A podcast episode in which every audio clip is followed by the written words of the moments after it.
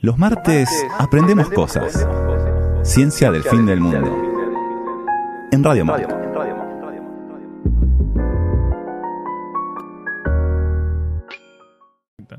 Eh, bueno, Dicho esto, ¿por qué? Dicho esto, ¿vamos a entender por qué estamos escuchando otra columna o no? Otra cortina. Otra cortina. Bien, estamos Otra escuchando columna también. Katyusha, un Katyusha. clásico soviético, por- Sí. porque vamos a hablar después de bastante tiempo. Ah, no, igual este año hablamos, cuando hablamos de la batalla de Kursk, vamos a hablar de la Unión Soviética. eh, Perdón, hay una banda de rock nacional que, El acorazado Potemkin. que no, no, no, que, que hizo una reversión de Ah. un fragmentito de esta canción. Es un clásico, la toca todo el mundo. Eh, vamos a hablar de, para mí, uno de los temas más increíbles de la historia de la Unión Soviética, que es la Y Gran por ende, Purga. la hum- humanidad. La Gran Purga. ¿Por qué me parece increíble? No solo porque es uno de los grandes crímenes políticos que han ocurrido durante el siglo XX, sino por su incomprensión. O sea, es un tema que realmente es incomprensible.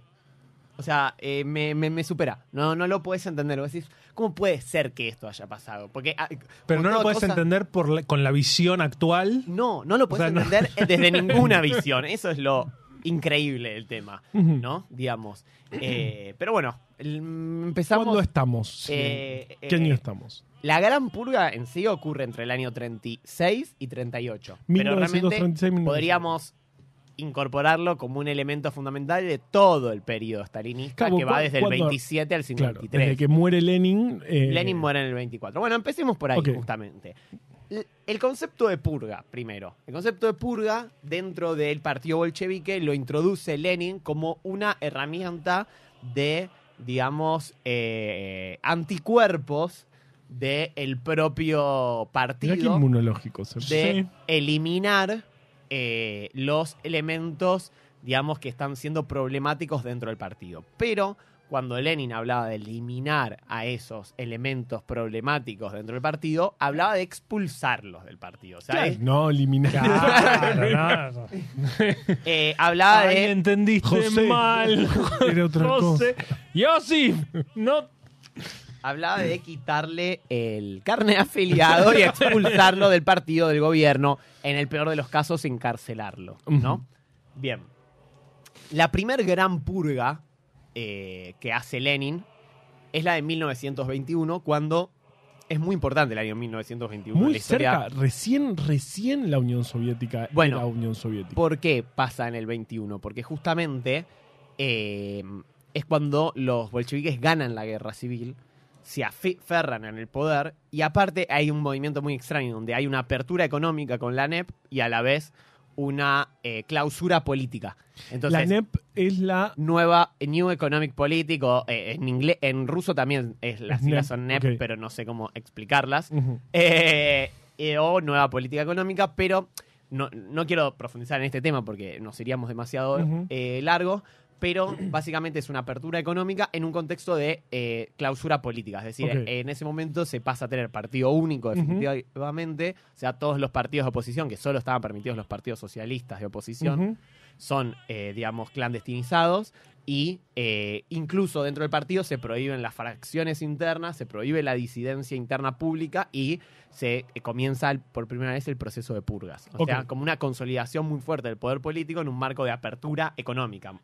Entonces, apertura económica y purga, pero purga no de. de- No de matar. Bien. ¿Qué pasa? En 1924, como antes decía Carva, Lenin muere, muere muy joven, eh, en parte producto por una bala que recibió cuando eh, firma el tratado de Brest-Litovsk con los alemanes, el tratado de paz en Eso es 1918, espectacular. por una militante del socialismo revolucionario que le pega un tiro y eso lo deja muy dañado. Si bien se recupera, a partir de ahí ya, aparte todo el estrés que estaba sometido, digamos, una época muy complicada, sin muchos eh, elementos Medicina. de medicinas que tenemos hoy, Lenin en 1924, después de dos años de estar ahí medio eh, complicado, Claro, pero ya, ahí ya no gobernaba o sí. ¿Qué, y el último año ya no. El último año, o sea, medio que no. Pero no es que desde el tiro Lenin queda fuera. No, no, no, no, no. Bastante más adelante. Ok. Eh, cuando Lenin fallece, es reemplazado en el poder por una troika. Troika en ruso significa triunvirato. Eh, compuesto por, obviamente, tres miembros del eh, Comité Central del Partido Comunista que se unen para, ex- para excluir de ese lugar de conducción al que podría haber sido el heredero eh, natural de Lenin, que es una figura central en esta historia, que obviamente estamos hablando de León Trotsky. Trotsky. ¿Quiénes son estos tres que se unen? Bueno, Zinoviev, Kamenev, dos eh, grandes figuras muy históricas del partido que habían tenido sus conflictos con Lenin, pero bueno, se habían reacomodado. Y eh, Stalin. Que Un, un tapado, un. ¿Y este Mm, quién es? para mí eso es exagerado. Era- o sea, en el primer mm, go- gobierno bolchevique ya él era ministro. Era del comité central, dejémonos joder. O sea, eran bien. 12 los ministros, no era. Y el partido bolchevique era enorme. Dejémonos joder con eso de que era un segunda línea. Tal vez no era primerísimo, o sea, no era de los tres más importantes, pero estaba entre los 10 más importantes. Era ministro de Ambiente. Era ministro de las nacionalidades. Técnicamente se dice comisario del pueblo. Ok. Eh, bien. Eh, cuando Stalin asume, muy rápidamente empieza a hacer una estrategia muy, muy no, pero la troika. pero, Sí, pero, asume dentro de la troika. Claro, dentro de la troika que era para, para no para que no sea Trotsky Claro, el que el gobierna. nuevo líder del partido Ok. y por ende líder de la presidente, Unión líder, Soviética. todo. Ok.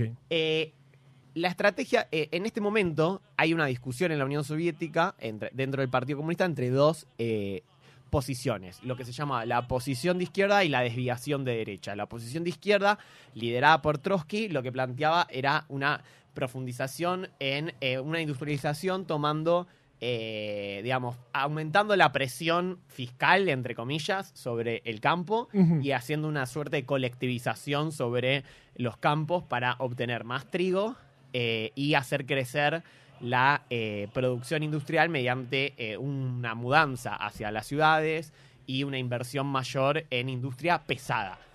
La Bien. desviación de derecha, liderada por otro histórico del partido bolchevique, que era Nikolai Bukharin, eh, planteaba que había que, que la Unión Soviética tenía la potencialidad de hacer un desarrollo económico basado en lo agrario, digamos, y que la industria tenía que ir un curso más, entre comillas, natural, más lento, y, que había que aumentar muy fuerte la producción en el campo y centrar ahí, digamos, como la base económica, por una cuestión de posibilidades. Stalin se mantiene neutral en esa disputa, mientras hace algo muy inteligente, que es el eh, Lenin lo había dejado a cargo de algo que se llamaba el Orgburó, que era el que se encargaba básicamente de como los cargos burocráticos dentro de la estructura del Mm. nuevo gobierno. Entonces Stalin Y ya empieza sabemos que los cargos burocráticos son importantes. a ganarse el favor de muchos trabajadores, sobre todo, que él los asciende, muchos jóvenes trabajadores que él los asciende y comienzan a tenerle mucho cariño. Stalin una figura que nunca arriesgaba, o sea, siempre esperaba que los demás se peleen y entraba a jugar cuando la cosa estaba definida. Entonces, Así jugaba esta. y además hablaba muy poco, una figura sin luces eh, en términos, digamos, em, ¿cómo decirlo?, Eh, de vanguardia. O sea, los dirigentes no era del partido- carismático. no era Stalin? nada carismático, no era ningún teórico, era todo lo contrario a los grandes líderes del partido bolchevique, o sea, Lenin, Trotsky, o sea, esos dos sobre todo, pero también Bukharin, Sí. Zinoviev, eh, eran todas figuras, digamos, que venían de familias un poco más adineradas, sin ser de la de nobleza, vieja nobleza rusa, pero que se destacaban por su formación intelectual, por su oratoria, por Claro. su forma de discusión, por su cosa intelectual. Claro, Stalin era campesino. Era eh, hijo de, de- sí, de campesino, de, realmente de un zapatero eh, de Georgia, muy pobre. Eh, siempre se había dedicado dentro de la política más a las cuestiones más de acción. De hecho, robaba, hacía como acciones de expropiación para los bolcheviques. Siempre le gustó más, digamos, ir a los tiros, literalmente. Eh, y eh, si bien trataba de tener sus escrituras, nunca le iba muy bien. Y aparte los rusos eran bastante jodidos y medio como que se burlaban de él. Y él odiaba con todo su ser a los intelectuales. Y eso va a ser algo que lo va a acompañar hasta el día de su muerte. El odio profundo, visceral A a los intelectuales. intelectuales de vanguardia. Ajá. Como estas grandes figuras Como del partido Trotsky. bolchevique que estamos hablando. Eh, entonces, mientras se da esta pelea, Stalin medio como que se mantiene al margen, va ganando poder y lo que logra primero es que, bueno, la llamada eh, desviación de derecha venza a la oposición de izquierda, él medio apoyándose ahí, y ni bien pasa eso, él se da vuelta y, eh, digamos, derrota a la desviación derecha tomando la agenda de la oposición de izquierda. O sea, toma, eh, Stalin toma la, la agenda de Trotsky. Claro, claro, forma. porque- Pero una vez que Trotsky fue desplazado. Una vez que Trotsky había sido desplazado, de hecho, en el año 27 ya, Trotsky eh, había sido, eh, no, digamos, expulsado del partido. Y en el año 29, que es el año clave, cuando eh, Stalin logra ser el único líder del partido. Sí. De hecho, es en el año 27, pero bueno, el año 29 se toma como el quiebre porque es cuando empieza a celebrarse los, en la Unión Soviética los cumpleaños de Stalin. Entonces, como cuando empieza el culto a la personalidad Claro, de claro, Stalin. claro. Eh, en el 29, tomando esta agenda de la oposición de izquierda, que igual realmente él la toma de una manera como un poco más brusca, hace un Una proyecto colectivización. muy violento de colectivización forzosa, donde lleva unos eh, 10.000 militantes del Partido Comunista a colectivizar los campos y a luchar contra los kulaks, que eran supuestamente los campesinos ricos, que, ojo, rico acá significaba tener dos cabras. tres, claro. y, y también un proceso de industrialización muy violenta, la aparición de los planes quinquenales en 1930, es el primero. Eh, o sea, es cuando se escriben las bases de lo que va a ser la Unión Soviética hasta eh, la perestroika, inclusive, en su eh, formación económica, digamos. Eh, y ahí es cuando Stalin, venciendo a estos dos opositores, corriendo a Zinoviev y Kamenev, bueno, es como que logra el, a- el predominio dentro del partido y empieza a correr a todos esos dirigentes a lugares secundarios. Todavía, digamos, lo que hacía era, digamos, sacarlos de sus cargos principales y decirle, bueno, ¿sabes qué? Te dejo entrar como, no sé, dirigir un diario, te encargás de ca- cargos menores, digamos, como les da un premio consuelo por haberlos vencido. Pero en 1933 las cosas empiezan a cambiar cuando, eh, por un lado, hay un hecho muy importante en el mundo que es el ascenso del nazismo. El ascenso del nazismo significa también la derrota del Partido Comunista eh, alemán, que seguía la línea oficial del, de la- del Comintern, o sea, de la Internacional Comunista, que obviamente la dictaba eh, Stalin. Eh, si bien el líder era un búlgaro que hacía básicamente lo que Stalin le diga, eh, que era la línea de lucha de clases y de no alianza con los socialdemócratas. O sea, el Partido Comunista, Guillermo Moreno. el Partido Comunista alemán, el KPD, podría haberse aliado con los socialdemócratas y juntos vencían muy fácil a los nazis, porque los comunistas estaban muy cerca de los nazis en votos, digamos, cuando en el 33. Pero como no se alían con los socialdemócratas, termina ganando eh, los nazis. Porque seguía la, la- la línea Claro, lo que decían es que realmente los socialdemócratas eran fascistas encubiertos, etcétera. Cuando esto sucede y, Hitler llega al poder, hay un giro en la política internacional del, del comunismo que es el, famo- el de los famosos frentes populares, que es alianza con las fuerzas democráticas que estén en contra del fascismo, porque la idea principal empieza a ser la de la defensa de la Unión Soviética. O sea, lo importante es defender a la Unión Soviética. Si Francia son liberales, pero están de acuerdo con no destruir a la Unión Soviética y son enemigos del todo fascismo, bien con está Francia. todo bien. Eso se va a mantener hasta el año 39. Pero lo que sí empieza a suceder es que, al igual que cuando fue lo de la NEP, pero esta vez con un grado de violencia mucho mayor, hacia adentro esto implica una política de disciplina mucho mayor. Digamos, ya no se puede cuestionar esto porque lo que Stalin consideraba es que el fascismo, el, el nazismo y el fascismo tenían como elementos declarados, de hecho lo decían públicamente, eliminar al bolchevismo. O sea, Hitler siempre decía hay que matar a todos los judíos y a todos los comunistas. O sea, era muy lineal en eso, digamos, nunca ocultó sus intenciones. En ese sentido, digamos, hay un elemento donde evidentemente había un peligro real de que los alemanes y los italianos busquen la destrucción de la Unión Soviética. Entonces empieza un proceso de persecución muy fuerte hacia adentro a todo lo que pueda ser entendido como aliado del fascismo o del eh, nazismo. Digamos que más, eh, no tanto, ya un poquito más fuerte, no, no, no de pasar Mucho más fuerte. Claro, ¿eh? Pero además, ya era purga, no como la veía Stalin Lenin. lo empieza a utilizar como excusa para eliminar a sus supuestos enemigos políticos. Y acá hay que tener algo claro.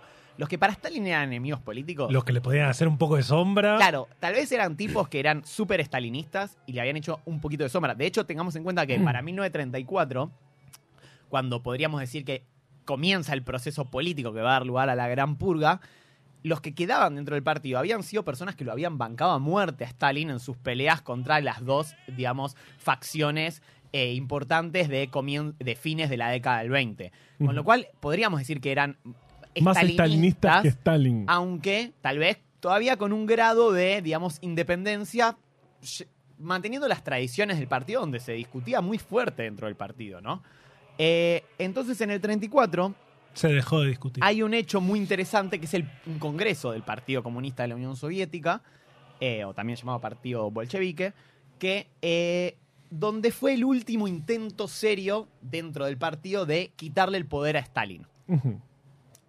Porque eh, en este congreso muchos congresales que como les digo habían sido viejos aliados de Stalin pero como que se dan cuenta que tal vez la cosa se les está yendo un poco de las manos eh, deciden eh, no votar por Stalin para que sea el nuevo líder del Partido Comunista. De hecho, en estos congresos das votos positivos y votos negativos. Es medio raro.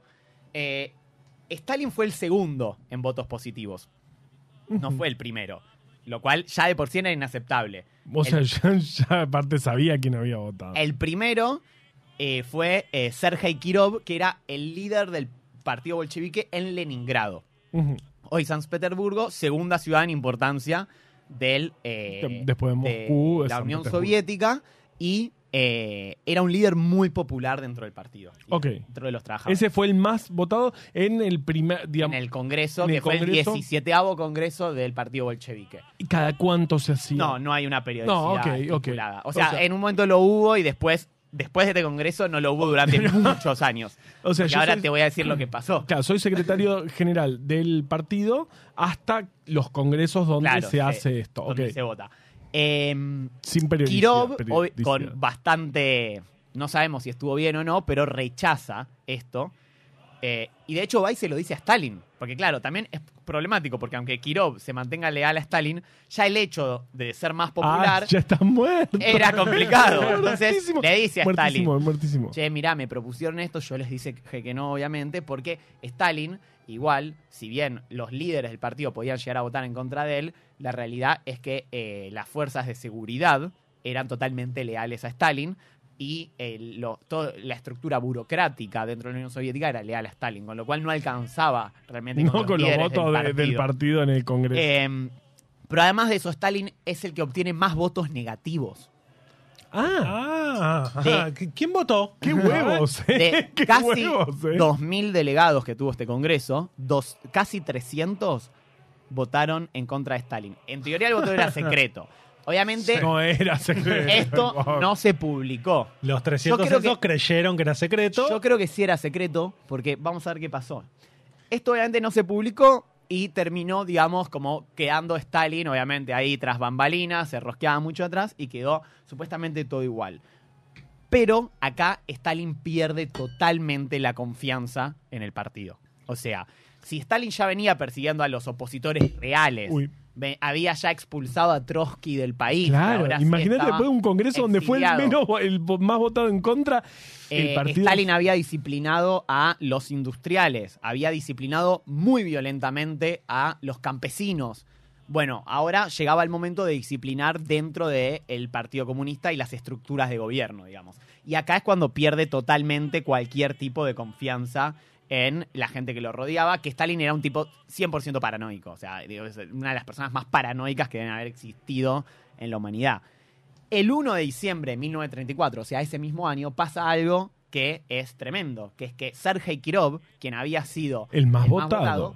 es asesinado en Leningrado. Lo increíble es que archivos declasificados en 2009 dicen que Ahora. realmente lo mató un chabón que actuó por su cuenta, que era un loquito que le tenía bronca en Leningrado, que fue realmente fusilado junto a otros cómplices en el momento, con lo cual la teoría de que Stalin lo había matado parece que no es real, si bien obviamente yo creo que Stalin lo hubiese eh, eh, No le dio tiempo. Exacto, no le dio el tiempo. No, y tal vez no le dio la protección que necesitaba. o- Eso seguro, eso, Eso seguro. seguro. Eh, ¿Qué pasa? Stalin agarra este asesinato, lo, Lo tiene que agarrar, lo tiene y que dice, agarrar. me están operando, me están matando a mi chabón de confianza, ahora, Ahora van a ver. ver. ahora van a ver. Y es así como comienza el proceso de la llamada Gran Purga. ¿En qué consiste esto? Bueno, primero que a partir de ahora todos los problemas que haya en la Unión Soviética iban a ser culpa de los saboteadores internos, que eran fascistas, nazis y trotskistas. Muy importante. Ya O ser sea, trotskista era. los, o sea, el gran líder de este gran sabotaje a la Unión Soviética, que era la causa de cualquier problema que suceda, pero porque tipo, además Stalin es esto. necesitaba chivos expiatorios, porque si bien es verdad que logró económicamente una explosión nunca vista en un país en tan pocos años, en el campo lo que hizo fue un desastre. Digamos, salió muy mal el proceso de colectivización y dejó en muchos lugares en muy mala situación. Por- si quieren saber más de eso, pueden escuchar la columna que hicimos sobre, mm, sobre el licenquismo, donde hablamos bastante de eso, o incluso pueden leer el capítulo del libro. Ciencia del fin del mundo. Lo pueden encontrar en bit.ly barra ciencia FM.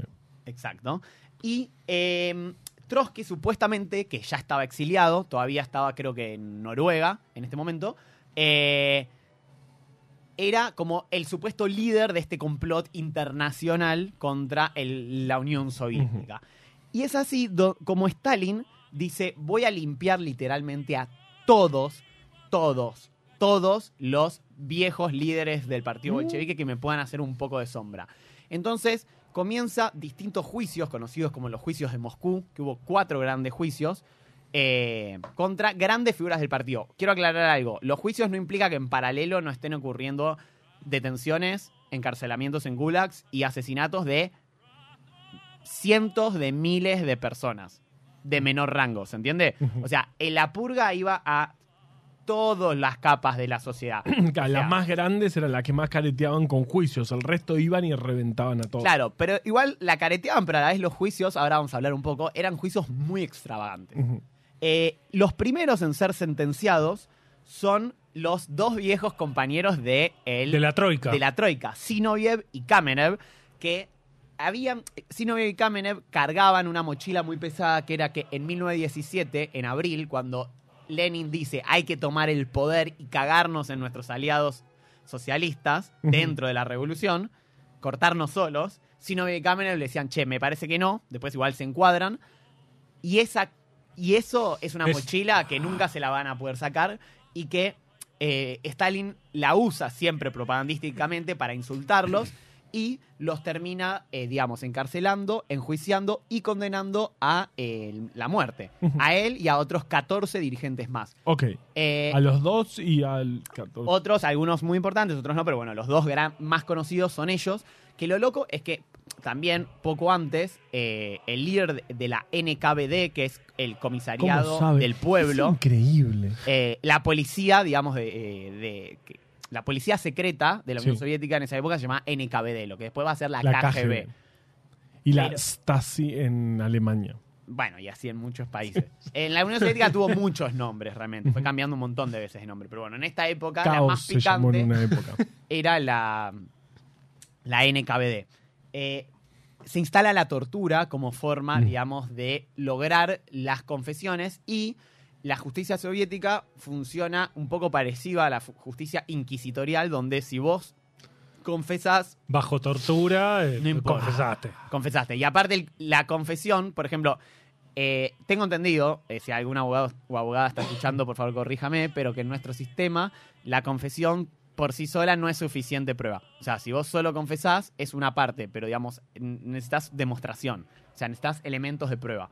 La confesión sola entiendo que no es eh, una prueba total. O sea, como que no alcanza. No sé, porque todo. siempre dicen la confesión de parte, Sí. relevo de pruebas, y yo digo, como si estuviese entendiendo lo que dicen, No, pero no yo lo no sé. lo entiendo. Pero lo que tengo entendido es que acá en la Unión Necesitamos Soviética. abogados para muchas cosas. En la Unión Sí, Soviética solo la siempre. confesión era suficiente. Y además se permitía la tortura, con lo cual, bueno, ya está. Claro, listo. sí, sí, Podés con hacer que digan lo que tortura, sí. De hecho, pasa mucho en este proceso que, por ejemplo, a Zinoviev y Kamenev lo que les, le- les pr- promete Stalin es que si ellos confiesan, digamos, eh, se les va a respetar la vida primero, cosa que es falsa. También les pi- dice que si confiesan no van a tocar a las familias, cosa que también es falsa.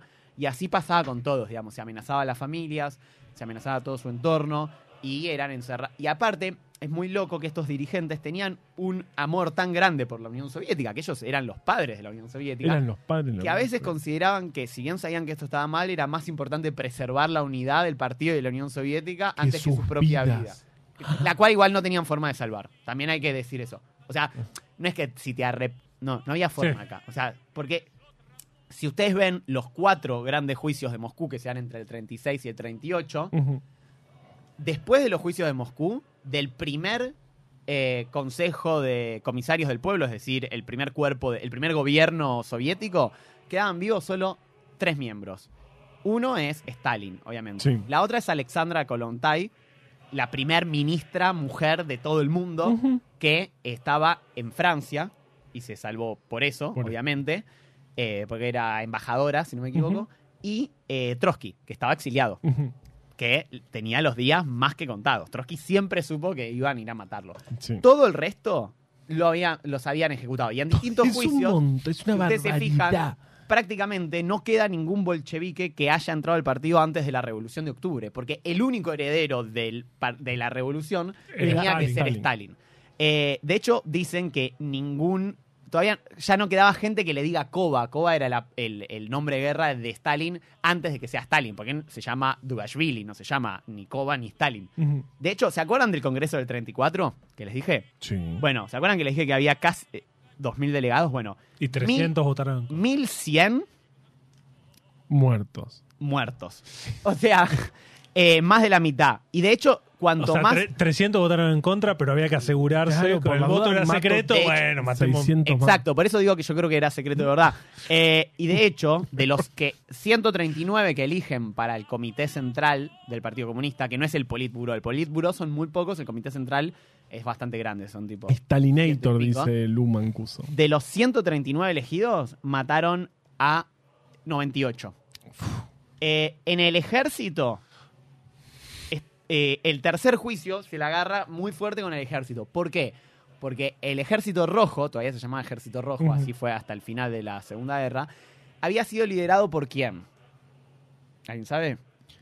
Eh, no. En la guerra civil, ¿quién era el líder del ejército? Trotsky. Trotsky. Trotsky. Y el que había quedado al mando del ejército rojo era Tukhachevsky, que era un mariscal muy famoso porque había introducido en épocas de la Primera Guerra Mundial y posterior, o sea, durante la Guerra Civil. Rusa, eh, conceptos de cómo romper, digamos, la, la quietud en las trincheras utilizando tanques. Era un genio de la, Wow. de la estrategia. Y Tukhachevsky, junto con otros dos de los cinco, o sea, el ejército rojo tenía cinco mariscales, tres fueron fusilados. De los 16 comandantes, 15. De los 67 comandantes de cuerpo, que es la siguiente escalafón, 60. De los 200 comandantes de división, 136. Perdón, los que no fueron fusilados fue porque se murieron de viejos o de Seguramente. alguna causa sí, natural. o de viruela. Y esto es muy loco porque se da en un contexto donde la Unión Soviética está al borde de entrar en guerra con la Alemania nazi. Es así que en el 41, cuando los nazis invadan a los soviéticos, los soviéticos estaban en bolas porque habían matado a sus propios, a Mariscales. sus propios eh, ejércitos. De hecho, es muy gráfico que el que comienza los juicios de Moscú era, eh, se llamaba Yagoda, el líder de la Lo- los, NKVD. juicios, los juicios de Moscú, ¿cuándo es esto? Entre el 36 y el 38 Ok. se dan estos cuatro juicios que son como la punta del iceberg, realmente. Pero bueno, son los que más llaman la atención en el mundo, digamos. Eh, Yagoda era el, eh, líder de la NKVD, pero Stalin en un momento, digamos, lo juzga y dice que él está complotado con Bujarin, otro líder, ex líder del partido que también es condenado en el 38, y dice, vos estás siendo cómplice y Te, pasa... faltaron- te faltó matar a dos. Sos cómplice. No, vo- vos sos uno de esos dos. sos cómplice de uno y el otro sos vos. Y, y es así que lo pone a Yesov, que lo reemplaza a Yagoda, y lo fusila a, a Yagoda. Y después Yesov eh, es ejecutado en 1940, un poco después, cuando ya tal vez baja un poco, pero sigue Claro, pero de eso y tenés, estás, estaba a punto de ocurrir la invasión Por- de los nazis. Eh, que iba a ser O sea- el gran líder de la NKVD durante el estalinismo, que es la Brentiberia, que después, cuando Stalin muere, toma el poder rápido y es el último fusilado político de la Unión Soviética. O sea, es la, la última vez, cuando muere Stalin hay un acuerdo y dice, bueno, basta, o sea, a partir de ahora podemos expulsar a alguien, lo que quieran, pero no, nos matamos más entre nosotros. Ya no, no queda nadie. Pero antes de eso, matemos a Beria. Beria era un psicópata. O sea, era una de las personas más perversas que deben haber existido en la Tierra. Wow. Que un día hablamos. de. Tremendo. de Be- Beria. Eh, incluso estos juicios, como les decía, eh, continuaron, por ejemplo, eh, hablamos en la columna del licenquismo que em, Babilov, Nikolai Babilov, Nikolai que era uno de los grandes eh, agrónomos y científicos de la Unión Soviética que había creado el Banco de Semillas, fue juzgado y mandado a un gulag en 1940 y terminó muriendo de hambre en medio de la guerra. O sea, digo, se perdió mucho material humano muy valioso. Muchísimo. Y aparte en un momento muy complicado de la historia de la humanidad. Y aparte es muy loco esto, porque vos a Stalin no le podías decir que no, Pero, Pero a la le vez, podías decir que sí. si le decías que sí, estar muy cerca era medio una condena. De hecho, por ejemplo, a las personas de más confianza de él, como por ejemplo Molotov, que era, fue su ministro de Relaciones Exteriores durante... ¿Tiene algo que ver con la bomba? Sí, pero contra él. Pues la usaban los finlandeses contra él en la guerra de Ah, Finlandia. esto es un montón, gente. Esto, esto es Le ponen cana a la pareja, para joderlo nomás. ¿Le ponen qué? En cana a la pareja. Eh, a, a Poli- a Polina se llamaba. Eh, de hecho, ¿Cómo sabe? cuando vuelven los, los eh, soviéticos de la guerra, después, cuando bueno, la Unión Soviética termina ganando, obviamente durante la guerra somos todos amiguis, está todo bien, porque bueno, necesitamos Sí, ir todos para adelante. Pero cuando termina la guerra, se reinicia de alguna forma los procesos estos, tal vez con un poco menos de virulencia que entre el 36 y el 38, que no sabemos cuánta gente murió, pero seguro que cerca del millón, seguro. Una barbaridad. Y la mayoría comunistas, además, ¿se entiende? Eh, muchos de los que habían sido prisioneros, de o sea, ser prisionero de los nazis, haber, sido caí- haber caído prisionero, era ya motivo de traición a la patria. Y la mayoría fueron encerrados hasta que murió Stalin y ahí recién fueron liberados. Wow. Eh, lo mismo, eh, los que se habían lucido mucho durante la guerra, como por ejemplo el mariscal Zhukov, que fue como el gran jefe de la batalla de Stalingrado, eh, Stalin lo degrada porque le daba celos. Obviamente a Zhukov no lo podía matar. Pero una estrella. las purgas siguen y acá es cuando digo que es muy difícil de entender porque realmente es como una voluntad de tirarse tiros en el pie constante y una Y, cosa y con una ametralladora. Claro. incomprensible de locura contra gente que era fanáticamente stalinista. O sea, nunca nada alcanzaba, todo era... Aparte, imagínense el nivel de tensión que se vivía en eh, cuando te tocaba ser parte del, del comité central. Mm, Eh, Estás muerto. Era como Vlad Tepes. de alguna hecho, eh, el que comienza el proceso de desestalinización de la Unión Soviética, que es Nikita Khrushchev, era uno de los de las manos derechas de Stalin, digamos, era uno de los más duros y lo que él siempre dijo fue como que se la fumó todo el tiempo para poder llegar a ese momento, no sabemos si es verdad o no, pero para llegar a ese momento y poder revertir eso, pero dentro de él en Ucrania, él era ucraniano, Ucrania fue uno de los lugares donde más gente murió en las purgas, porque. Stalin siempre tuvo mucha bronca con los ucranianos también. También está bueno esto de lo de la hambruna del año 33 y otras cuestiones. Pero bueno, en líneas generales, eh, muy por encima. eh, ah, nos olvidamos de decir qué pasó con Trotsky. ¿Qué pasó con Trotsky? Trotsky en 1940 finalmente es asesinado por Ramón Mercader, que era un... Esto, Esto en tenemos que hacer otra, una columna solo sobre esto. Sí. Y, sí, y les recomiendo leer El hombre que amaba a los perros. Para mí el mejor libro que leí en mi vida, junto con La voluntad. eh, que eh, Mercader estaba luchando en la Guerra Civil Española, donde los soviéticos apoyaban a las tropas republicanas. Sí. Las apoyaban. Y los que no lo apoyaban fueron los ingleses y los franceses. Es por eso, Eso que sí. cuando termina la guerra, los soviéticos se dan cuenta que los ingleses y los franceses no los van a bancar y es ahí que hacen el pacto de no agresión con los nazis. Claro. Que sale muy mal. Que sale Como muy mal porque después el, el se pacto, cagan. el pacto. Molotov-Ribbentrop. Y entonces... eh, Que es el mismo Molotov. Sí, es el mismo de las bombas Molotov. Eh, lo, porque era su ministro de Relaciones Exteriores. Claro. Em, Acabo de entender todo. eh, a Mercader lo sacan del Frente de Madrid, era el militante del Partido Comunista, y lo mandan a entrenarse a la Unión Soviética y después lo mandan a infiltrarse en el círculo de Trotsky para finalmente asesinarlo en 1940, cumpliendo lo que Trotsky dijo que efectivamente iba a ocurrir. Además, se la agarraron con todo. Solo sobrevivió uno de sus nietos, que hasta hace poco, unos años seguía vivo y todavía hablaba. Y daba muchas entrevistas, pero los hicieron mierda a todos donde estén en el mundo. O sea, la presión contra el trotskismo era mundial, digamos. O sea, Stalin realmente tenía poder en todo el planeta.